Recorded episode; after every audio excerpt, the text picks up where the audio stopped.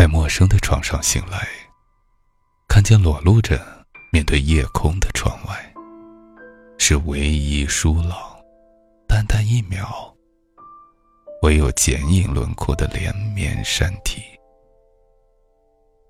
有一瞬间，脑海里魂望今夕何夕，有独在异乡为一客，山河破碎，风飘絮的寂寥与孤寂。突然不知自己身在何时何地，失去自觉的能力。难得的无梦的凌晨两三点时分，也许是睡得清浅，不够安分的缘故。夜空里传来高速公路上长途货车驶过的猎猎风声，仿佛含着一辈子的风雨飘零、风餐露宿似的。不为人知，不为人懂的奔波劳碌，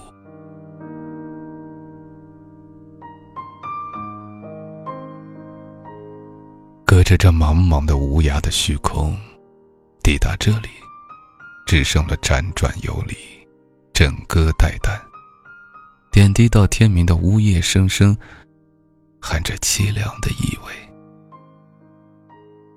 是的。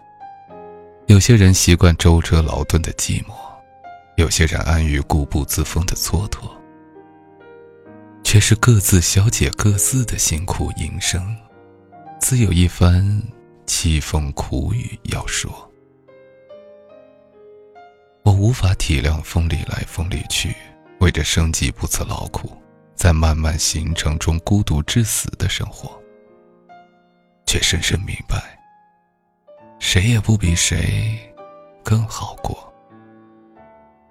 电影《春光乍泄》里，李耀辉说：“以前我以为我和何宝荣不一样，原来寂寞的时候都一样，只是各自承担、背负、应对的方式不同。”如何将其咀嚼、吞咽、囫囵吞枣，然后若无其事的过活，没事儿人一般，才算各自修行。夜色里并无一星半点残余的灯火，温暖不了过路人的眉眼。眼神深处是挥之不去的倦怠与乏力。他们，是最懂得更深露重。长夜凄迷的人，他们狼奔使突在尘世中人的梦里，很难想象稀薄光影里，一张脸会存留着怎样烂漫的表情。他们渴望的是一场昏天黑地、不计后果的长眠，是一部分寻常人日以继夜、乐此不疲、庸庸碌碌、重复践行的生命状态。饱食终日，无所用心。我们的活着仿佛总以他人的关照作为寄托。我们所缺乏的，总是他人视若无睹、空自挥霍的。我们无法获得纯粹的快乐，因为快乐不是出自于自己的心，而是他人的眼神。如在一口幽蓝的水井里，执着寻觅一朵莲花，那里并无它存活的空气、土壤与阳光。忽然想起电影《Her》里面那个失眠的男人，空洞而似漂浮着苍郁水藻的眼神，一点隔世的余光。想起杜拉斯笔下醉酒的女子，载着凶杀犯逃亡，在荒凉的公路上承担着惶恐与痛快。想起王家卫镜头里在露台上穿着短裤纵情舞动的阿飞，还想起停车暂借问里的赵宁静，半生飘零，终于在与爱人一夜夫妻之后。背负着不知他在异国或死或伤的宿命。原来普天之下，有这样多带着创疤、带着苍青的暗影、无限落寞的人，一个个孤独的个体，融汇成奔流不息的时代海洋。这是一个充斥着疏离、不如意气体的城市。这个城市，来一趟，注定要么带着不胜其重的徽章。要么辗转一生，到头来，辛辛劳劳为他人做嫁衣裳，而徽章与虚妄，其实不过一墙之隔，互通生息。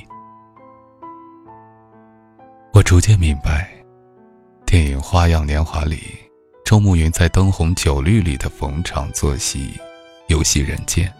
自我麻醉式的迷失与梭罗的离群所居，人间规范隐身于瓦尔登湖畔，过着看似与红尘滚滚两相背离的生活，也许不过是一枚硬币的两面，一柄利剑的双刃。其实浮华里隐藏的是一样的空荡寂寞。诚然，有千百种姿态，而寂寞归根结底只是寂寞，是空谷足音、石沉大海的迷惘，是一去不复返的自我流放。孤独，并不见得可以分出碌碌无为、随波逐流的孤独，洁身自好、遵从自我，所谓神性的孤独。我们只是喜欢盲目渲染与早逝，喜欢给某种事物、某种状态定性与涂脂抹粉，而忽略其本质。似乎一个人活着，必须衣袖里藏着累累标签，否则一生虚度，愧对光阴。活着不是为着明心见性获得纯粹而发自内心的愉悦。而是手头握着多少日后可以津津乐道的称号，这是一种执迷。执迷是扔一粒石子，非得听见回音；是栽种一株植物，满心盼到发芽结果；是一段感情，一定所求一个圆满；是每一个灯火阑珊的夜，尽头都是天清日朗。而我们惯常遇到的，却多是无疾而终，是横生枝节，是不如人愿，是世事无常。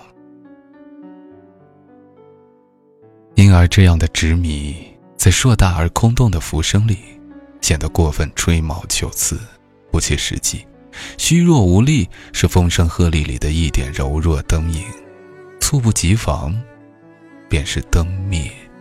人定，啪的一声，不是呼呼呜呜嘘嘘，而是戛然而止，没有那么多的前奏与铺陈。我不会去追究每一丝风声的来龙去脉，更不会去质问一个夜行人今后将如何面对这寥落的残生。我只是在睁着双眼之际，徒劳感觉昼短，夜变长，长长久久，久得离谱。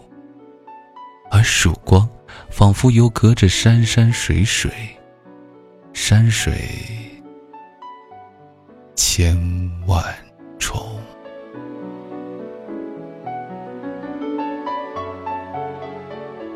二百九十一天和你说晚安。我是减肥晚安朋友。